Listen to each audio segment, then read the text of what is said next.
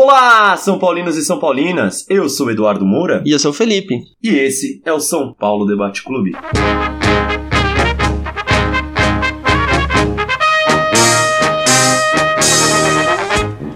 Como o Du falou, a gente é o São Paulo Debate Clube, né? Um podcast pra falar sobre São Paulo. Pra quem não segue a gente ainda no Facebook, procura lá São Paulo Debate Clube e curte a gente, acompanha o que a gente posta e etc, que a gente fica bem feliz. A gente também tem um perfil no Twitter, o perfil é SP Debate Clube. É só vocês seguirem a gente também, dar um follow na gente, retweet o que a gente faz, comenta o que a gente faz, etc, que a gente fica bem feliz também, porque a gente Interage com a gente lá, porque a gente fica ativo quase o dia inteiro, né? Sim, a gente faz isso aqui mais por pelas pessoas que ouvem, né? Então é, é bem legal receber esse feedback aí de vocês. Pra quem não curte nenhum tipo de rede social e etc, a gente tem um e-mail também, né?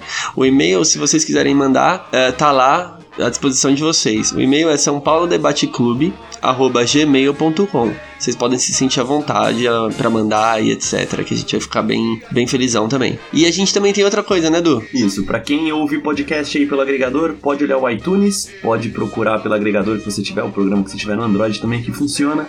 Só pesquisar por São Paulo Debate Clube que a gente aparece e fica muito mais fácil de acompanhar o podcast, não precisa ficar clicando em link, abrindo, fazendo download. Ele já baixa direto no celular pra você poder ouvir. Olha que facilidade, que tecnologia, né? a gente investiu muito nisso. Com certeza, não foi de graça, não, imagina. Bom, bora pro episódio de hoje. Bora, marcha fúnebre aqui. E alegre também, né? Senhor Felipe, o São Paulo, nessa quinta-feira, dia 8 de março, nas 8 e meia da noite, foi lá pro Chiqueirão, né? Pro estádio novo do Palmeiras, o Allianz Parque, que a gente nunca tinha ganhado lá e continuou sem ganhar.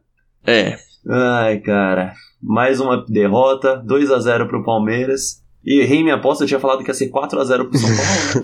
Ah, eu só achei também que você tinha ido muito, muito além das expectativas, né? Mas, Talvez eu tenha me empolgado. com certeza. Bom, Du, o que a gente pode falar desse jogo, né, cara? O São Paulo entrou em campo, na verdade? Eu não vi. Eu tô esperando entrar até agora. Eu tô aqui com a TV ligada, mas não passa o jogo. É, tá como. Meu, eu não vi nenhum jogador de São Paulo em campo no primeiro tempo. Não sei o que aconteceu, se eles se borraram, se não quiseram jogar, como alguns aqui, que eu tenho minhas teorias malucas. Mas. é, o São Paulo fez uma apresentação pífia, né? Pífia, pífia, pífia, como há tempos não se via no São Paulo. Parecia o. Quando a gente tava naquela crise pra cair, tá ligado? Tamo perdendo de todo mundo. Eu achei que era o mesmo time que tava jogando. Achei que eu tinha voltado pra 2017 e não sabia. Não, cara, mas olha, o time de 2017, uma coisa não faltava, que era brilho. Os caras podiam não ter ah, a qualidade, ou talvez estarem bem treinados, mas não faltava muito brilho pra eles, né? O time de É. quinta-feira à noite, cara, era um bando de catado em campo que não tava nem aí com nada. Ninguém sabia o que tinha que fazer em campo, só tava brisando lá. Sim, é, foi uma. é, Nossa, foi uma exibição das mais terríveis que eu já vi o São Paulo fazer. É, eu não lembro de um jogo pior, não. De um primeiro tempo tão ruim assim. Faz tempo, hein, tá? Então, sabe, a única coisa que eu me lembro, quando o São Paulo perdeu lá no, no estádio da Gambazada, lá, Hum, verdade. Aquele 6x1. com 8, 5x1, não foi? A única apresentação que eu acho que chega aos pés ou chega perto. A gente só escapou de uma situação pior porque o Jean fez algumas boas defesas. É, o Jean jogou um pouquinho melhorzinho, né? Sim, se não, a gente ia sair de lá com outra goleada nas costas. E também porque o Palmeiras no segundo tempo, né, cansou. Parece que voltou. Não sei se tiraram o pé. Eu fui pesquisar algumas mídias palmeirenses aí pra ver a opinião da galera. O pessoal na rádio que eu tava acompanhando no finalzinho do jogo já colocou. é, fizeram entrevista com a rádio do Palmeiras lá também pra fazer a opinião dos caras. Pelo que eles falaram, foi mais cansaço do que tirar o pé, mas eu não, não desconfio que tiraram o pé, não, cara, porque foi, tava muito fácil esse jogo. Eles podiam ter metido tipo 5 gols no primeiro tempo. É, eu acho assim, eu acho que no começo do segundo tempo, o São Paulo até que equilibrou as coisas um pouco, né? Não podemos negar isso. Mas depois de 15 minutos ali do segundo tempo, já voltou aquela pressão, já voltou com um bando de catado, ninguém se importava com mais nada. Ah, foi duro de ver, hein, cara. Foi um jogo pra esquecer, pra esquecer, como tantos outros que a gente tem passado nos últimos anos. É, é, a gente tava falando nos podcasts atrás que, tipo, o time tava melhorando, mas o adversário era fácil pra melhorar, né? Sim. E aí, agora que a gente teve um adversário, entre aspas, à altura, né? Eu nem vou falar que é a altura. Mas do jeito que tá difícil, é, a gente viu a realidade do time que tava aí, o time que o Dorival tinha feito, a, os treinamentos, as jogadas que tinham montado. E esse aí era o time que ele conseguiu fazer pro clássico, né? Uhum. Teve entrevista antes, antes do jogo falando que eles estavam prontos, que era o melhor momento do ano para ter um clássico, e imagina se fosse o pior. Não, nossa, nem imagina, cara. Tem coisas que é melhor não sabermos.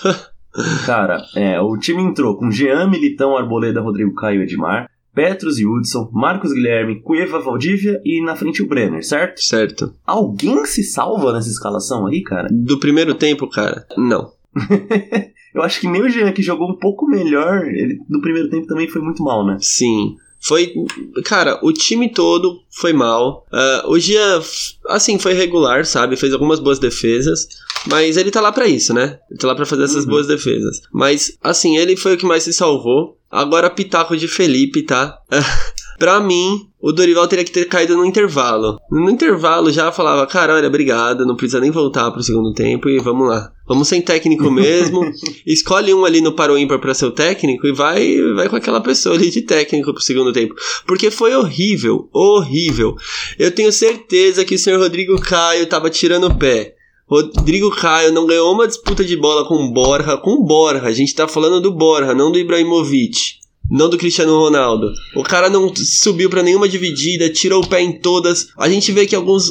Que um lance, se eu não me engano, que o Lucas Lima chutou pra defesa do, do Jean. O Rodrigo Caio tá andando, andando na entrada da área. Eu tenho certeza, quer dizer, certeza não, né? Eu acho que o Rodrigo Caio quis derrubar o Dorival. Não só o Rodrigo Caio, mas muita gente ali do elenco. Eu até mostrei o vídeo pra você, né, Du? Eu não tinha pensado nisso quando eu vi o vídeo, realmente é uma coisa de se pensar, porque quem puder procurar esse vídeo aí, a gente achou, acho que foi no Twitter, né? Sim, da ESPN. É, tem as jogadas que é, o Rodrigo Caio andando em campo, cara. Nossa, parece mesmo que ele tava brisando, que ele tava, ah, nem vou fazer nada, vai cair mesmo, não vai servir pra nada esse técnico, porque tava muito estranho. Eu acho estranho pra mim, tipo, o Petros é um jogador que pode ter jogado abaixo, né, esses últimos jogos, até porque ele não tem um relacionamento bom. Um boato aí que no intervalo o Petros saiu discutindo com o Dorival pra ir pro intervalo, né, nesse jogo. Então não sei, mas o Rodrigo Caio nesses vídeos aí, cara, você pode assinar embaixo que ele tava fazendo de propósito, porque é erro tão grande que não parece que é um jogador profissional, parece que sou eu que tava lá jogando, fazendo a marcação. É, e assim, é, a, gente vi- a gente viu esse vídeo porque o título da enque- do, do vídeo é assim: Jean discute três vezes com Rodrigo Caio durante o jogo. E, cara, você vê que o Jean tá tentando organizar a defesa ali, mas é, parece que dane-se. É mais um jogo qualquer ali que ninguém vai falar nada se errar. Então, eu achei uma atuação muito estranha de todo o time de São Paulo e principalmente desse senhor zagueiro Rodrigo Caio. Porque se ele fez isso, ele é um puta de um filho da mãe, né? Porque. É, eu, não, eu não vou falar, cara, mas suspeita. É, então. Fica suspeito. Exatamente. Se ele fez isso, meu, pelo amor de Deus, o cara tem que ser profissional, né? Então, não importa quem tá no comando. Se não tá legal, faz uma reunião ali, pede a saída do técnico. Pronto. Mas não precisa chegar num clássico, fazer esse papelão que os caras fizeram. Os caras tão manchando a história de São Paulo, cara. Antes da gente começar a falar do técnico, Fê, eu queria falar que no intervalo ele fez três mudanças, entrou o Shailon, o Nenê e o Trellis. Uhum. O time melhorou. Durante É, 15 claramente minutos, né? O time melhorou.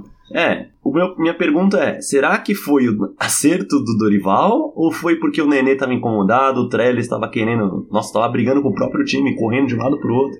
Será que foi acerto do técnico ou será que foi mais a situação que o time tava e esses três jogadores que estão na reserva quiseram mostrar alguma coisa? Cara, eu acho que foi assim. Eu acho que as três substituições eu não considero um acerto do técnico. Por quê? Porque ele tem que. Se ele acha que vai render mais com Nenê, Trellis e, e Shailon, ele tem que entrar com os caras. Também acho. Não pode fazer três substituições no intervalo. E se um cara se machuca? E se alguém é expulso? O que, que a gente vai fazer? Cara, quando eu vi que ele mudou as três, eu fiquei assim, pronto, vai algum, alguém se machucar, alguém ser expulso e a gente tomar uma goleada, mano. Sim, Puta, eu fiquei o jogo inteiro apreensivo, mano. Nossa senhora. Ainda bem que não aconteceu mais realmente o São Paulo melhorou com, a- com essas substituições, a gente não pode negar, tá? Até um jogador que a gente critica bastante aqui, né, Du, que é o Trellis, ele entrou bem no jogo, entrou ligado, querendo o jogo. Isso mostra que, meu, o pessoal do banco tava incomodado. O pessoal do banco tava incomodado com a situação. Isso demonstra que muita gente ali que tava no campo tava nem aí. Porque você lembra quem que saiu pra entrada desses caras? Lembra, lembro sim. O Woodson saiu pro Shylon, o Marcos Guilherme pelo Nenê e o Brenner pelo Travis.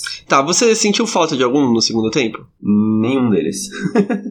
o Marcos Guilherme eu não, vou senti não venho sentindo falta. Desde que o Jusilei machucou, né? Faz jogos que ele não consegue mais fazer nada, cara.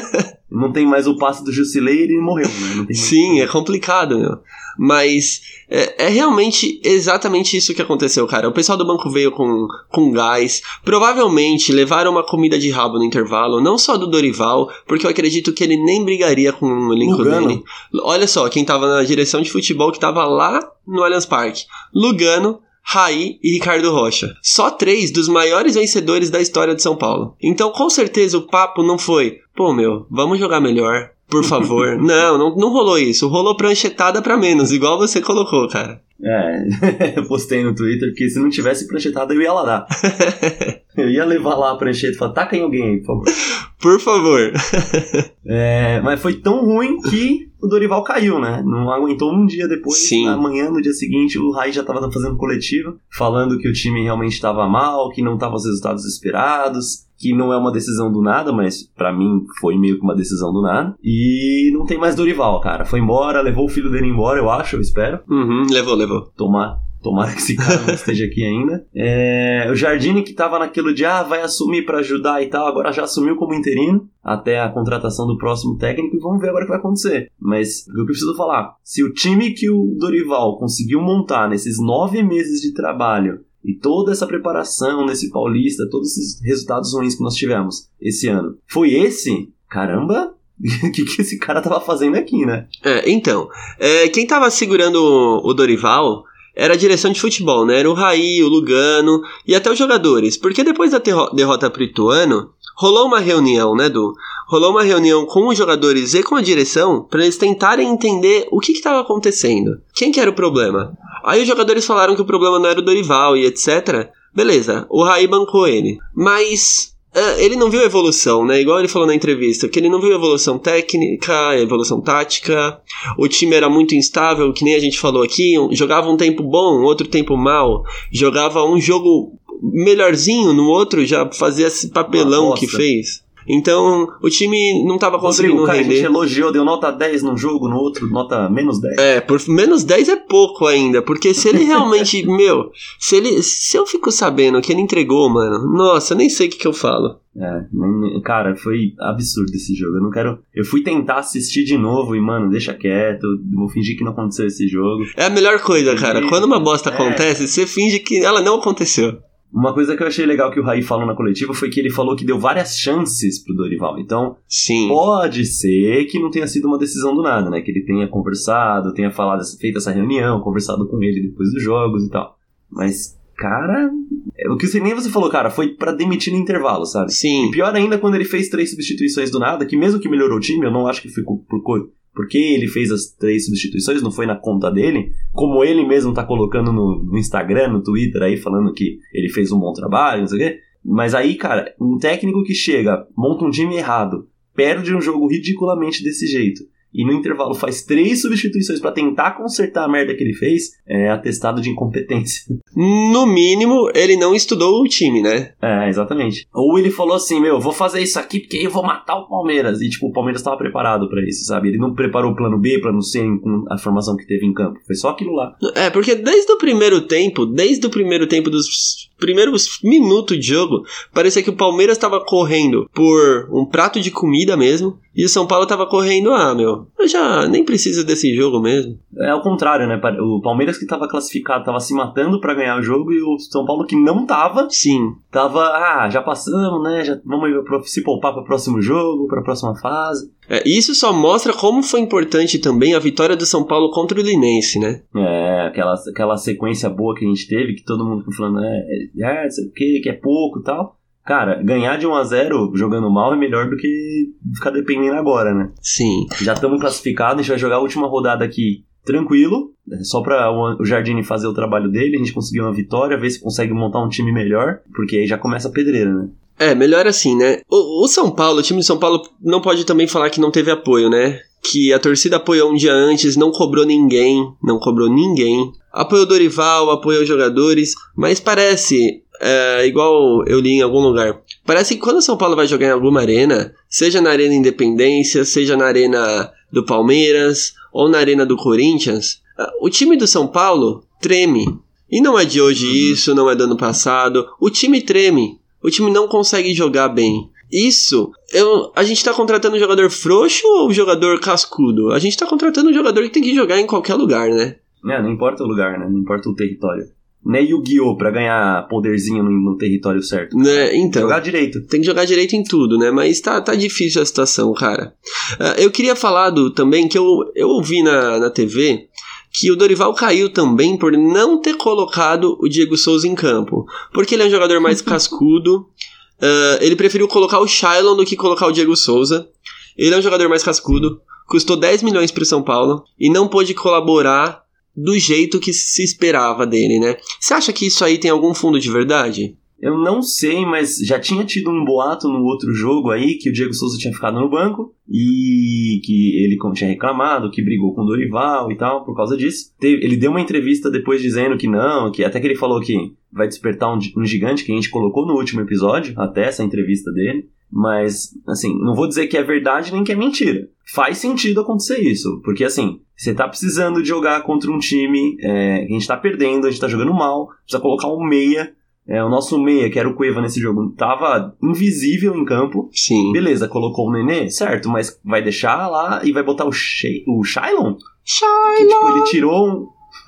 ele tirou um dos volantes, abriu mais o time, então ele quer ir pra frente. Se ele quer ir pra frente, coloca o melhor que possível. E não tô falando mal do Shailon. Só que o moleque de 20 anos é mais preparado que o Diego Souza, que inclusive já jogou lá, é. Eu acho que não. Eu acho assim, eu acho que o moleque de 20 anos não é mais preparado que o Marcos Guilherme, que já jogou na Europa, não é mais preparado que Hudson, o senhor Hudson, que foi uma tremenda decepção no jogo do Palmeiras. Nossa, jogou mal, hein? Não é mais preparado que Brenner. Então, assim, é, não dá para entender a, a, a, opção dele pelo Shailon, não dá para entender a opção dele pelo Edmar. E eu não tô criticando aqui agora, né? O Edmar a gente nem sabe como virou jogador. Essa é a verdade. Ele, uma parte defensiva ele tem ok, mas o cara, meu, o cara não apoia, o cara é, não marca direito também. Então, e a gente tem um, um lateral lá, que é o Junior Tavares, que ele perdeu muito espaço com o Dorival, muito espaço. E aí já vai jogar no próximo, hein? Já meio que foi confirmado que o próximo que é titular. Qual que é a coesão disso? Não tem nada. Não tem nada. Não dá para entender o que o Dorival tá, tava armando com, com, com essas ideias, né? Eu também não sei se era ideia dele, do filho dele, eu não quero nem saber mais. Dorival, obrigado por ter salvo São Paulo do rebaixamento ano passado. Obrigado, Hernani. Espera aí, deixa eu corrigir. Sim, não, tudo bem, mas o time também estava nas costas do Dorival, né? Então, obrigado, Dorival. Obrigado, Hernanes. Obrigado, Prato. Uh, obrigado, Jusilei Petro, Sidão. Rodrigo Caio Arboleda, todo o time do ano passado, obrigado por não terem deixado cair São Paulo. Mas isso que vocês estão fazendo com São Paulo deixar ele no limbo para sempre, isso também é ruim. Então vocês têm que, vocês têm que aprender onde vocês estão. Jogador de futebol tem que saber o time que eles estão, a torcida que eles representam, igual o Lugano deu uma entrevista no dia, na quarta-feira que a torcida foi lá, né? Ele falou assim uhum. que a presença da torcida é importante para lembrar o jogador da onde eles estão, o que, que eles representam, certo? O time que eles estão defendendo. O time que eles estão defendendo, a história dessa camisa. Então os caras têm que ter mais disposição a fazer bons jogos, a fazer um trabalho tático legal, igual o treinador tá pedindo. O treinador tem que trabalhar melhor as coisas que tem dentro de casa, não é só pedir jogador por fora. Porque o treinador vai, o treinador vem, mas o jogador fica lá, com um contrato de 5 anos, igual o senhor Bruno tá encostado. Provavelmente joga esse próximo jogo. Hein? Não, tudo bem. Tem que tomar cuidado, tem que tomar cuidado com essas coisas, cara. Vamos ver se o Bruno vai jogar, né? Porque faz tanto tempo que eu não vejo jogar que eu até tô pensando, caramba, como que ele joga mesmo? É, boa tarde a todos. Como vocês já, já sabem, já foram notificados que o Dorival se desligou do São Paulo é, após um período é, que a gente confia e, e, confiava no trabalho dele. Demos é, várias chances a gente não estava com, inclusive ele e a comissão é, percebemos que, que não estava claro que não tinha resultados, é, não estava surtindo efeito o trabalho, né? Por, por, mais que a gente tenha acreditado e insistido é, um pouco mais do que normal geralmente no futebol é, brasileiro, E constatando, tendo essa constatação, é, foi decidido que temos que mudar de estra estratégia e passava com uma mudança também da, da comissão técnica. É, trouxemos o Jardine, que está como é, interino.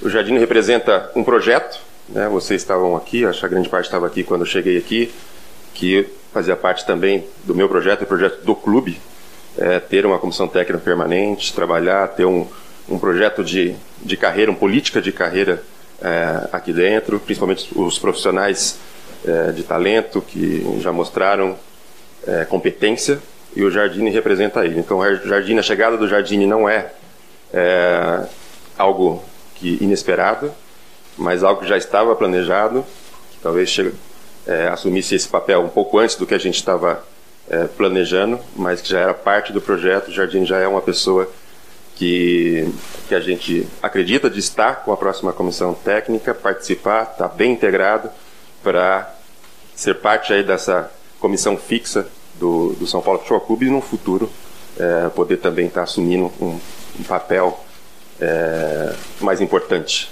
nessa comissão.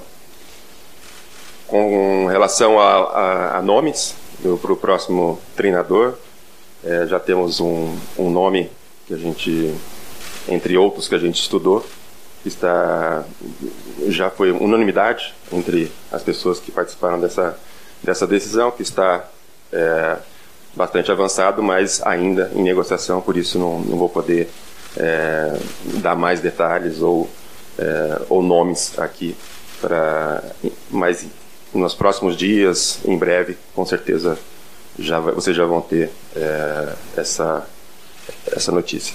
Ó, vamos lá, vamos falar do próximo jogo aqui. Vai ser o André Jardini, né? Provavelmente o Diego Aguirre vai ser contratado na semana que vem, mas eles não estão falando nada, o Raí não quis dar esse nome. Então, para esse jogo é o André Jardini mesmo. É, nós não temos para jogar agora domingo contra o RB Brasil. Não temos Sidão, Reinaldo e Edmar, que estão lesionados, com a mesma lesão na perna, Sim. cansaço. É, lesão muscular, né, por, por, por cansaço. Não temos Murato, que, né, ninguém se importa.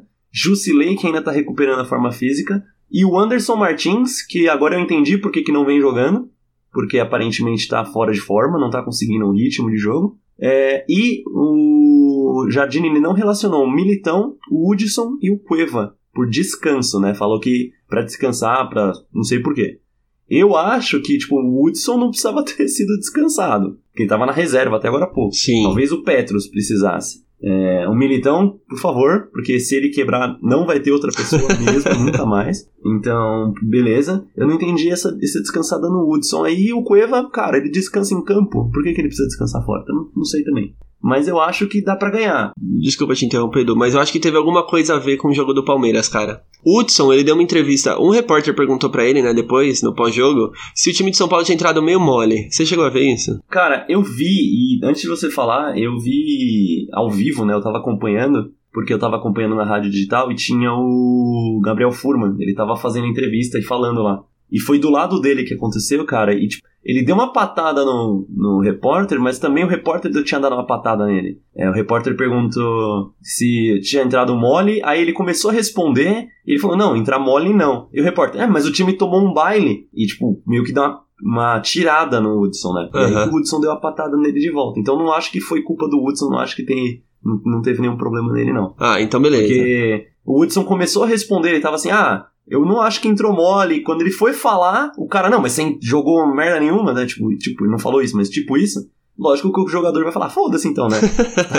Você tá dando patada, toma patada também, né? Não, é, eu só Não tinha foi- ouvido mesmo foi gratuito, essa eu parte da entrevista, por isso que é bom a gente sempre ouvir a entrevista inteira, né? Porque pela parte que eu ouvi, parecia, nossa, o Hudson ficou puto, então tem alguma coisa a ver. Uhum. É, então o Hudson só jogou mal mesmo, jogou uma bosta.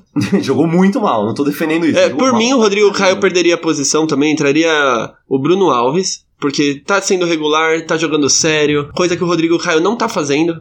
Ah, E, cara, ele não é jogador de seleção, ele não é jogador de São Paulo. Ele tem que entender que ele, pra jogar no São Paulo, ele tem que ser mais sério, jogar com firmeza, não derrubar treinador se ele tiver derrubado e etc, né? O outro que você falou que não vai jogar é o Cueva, né? Isso. O Cueva jogou contra o Palmeiras? É, então, é isso que eu falei. Ele descansa em campo, mano. Ele não precisa Eu- descansar. não, é sério, o Não Cueva. faz sentido. Mano, Se eu vi o Cueva. O Cueva deu um passe pro Trellis, né? Que ele deu de voleio meio que bateu no travessão. Acho que foi passe dele ou do Nenê. Eu acho que foi do Nenê. Foi levantada do Nenê. Tá, então eu não sei, eu não sei mais, É por- então. Até foi, foi o Nenê também, porque o, o Cueva não fez nada nesse jogo. Fez nada, absolutamente nada. Como que ele pode descansar sendo que ele nem entrou em campo na quinta? Não dá pra entender. Mas desculpa, vamos lá, vai. Então, novidades aí no time. Bruno relacionado de novo. Hum. Júnior Tavares e Lisiero relaciona- relacionados de novo. Lisiero, que primeira vez, né? Que ele subiu agora do Sub-20.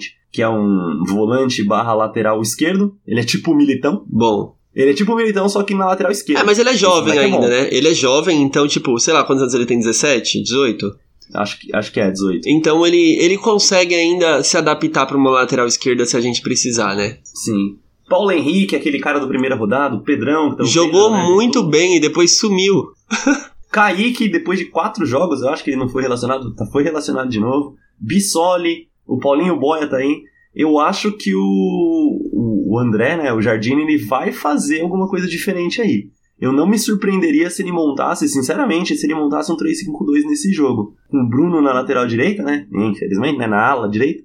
E o Júnior Tavares do outro lado. Eu não me surpreenderia se isso acontecesse. Até porque eu acho que ele deve poupar o Petros, ele deve poupar o, Nenê, por exemplo. Eu acho, né? Uhum. É, é um jogo que ele só precisa jogar com raça, porque, mano, desculpa, mas é o Red Bull. Não, não Eu tem que ter desculpa. Os É caras. absurdo. Não, os caras são tipo a portuguesa, estão acabando, meu Deus do céu. Pra mim, é, eu montaria um time reserva aí e pouparia pra jogar com o São Caetano depois. Eu pouparia todo mundo. Eu montaria um time sub-20 aí, não tem problema nenhum. Pode, então vai.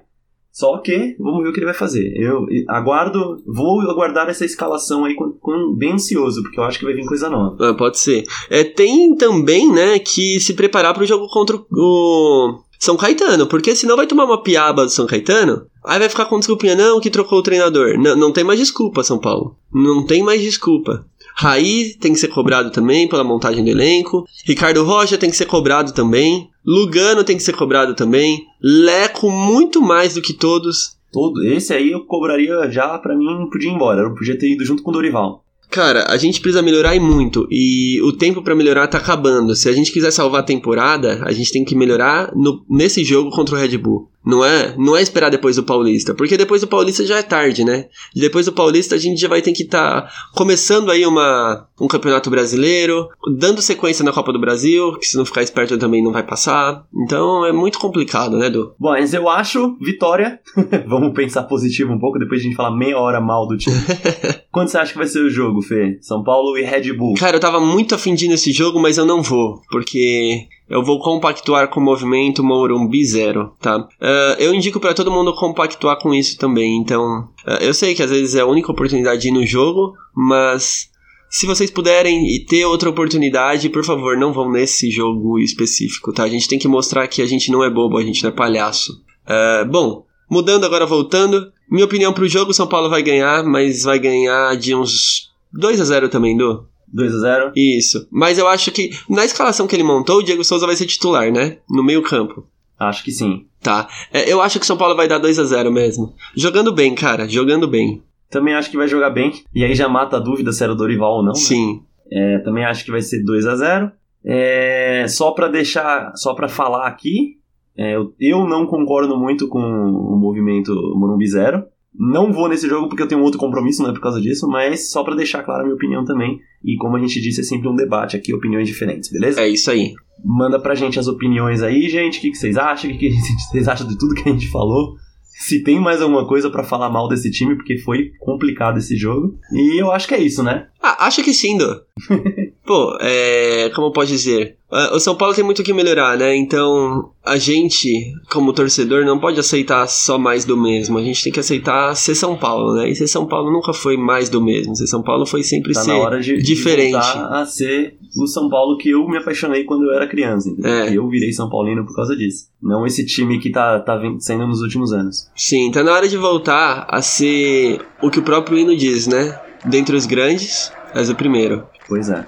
É isso aí, né? Obrigado pra todo mundo aí que ouviu o podcast até o final. É, um abraço, tamo junto e vai São Paulo! Amarelão!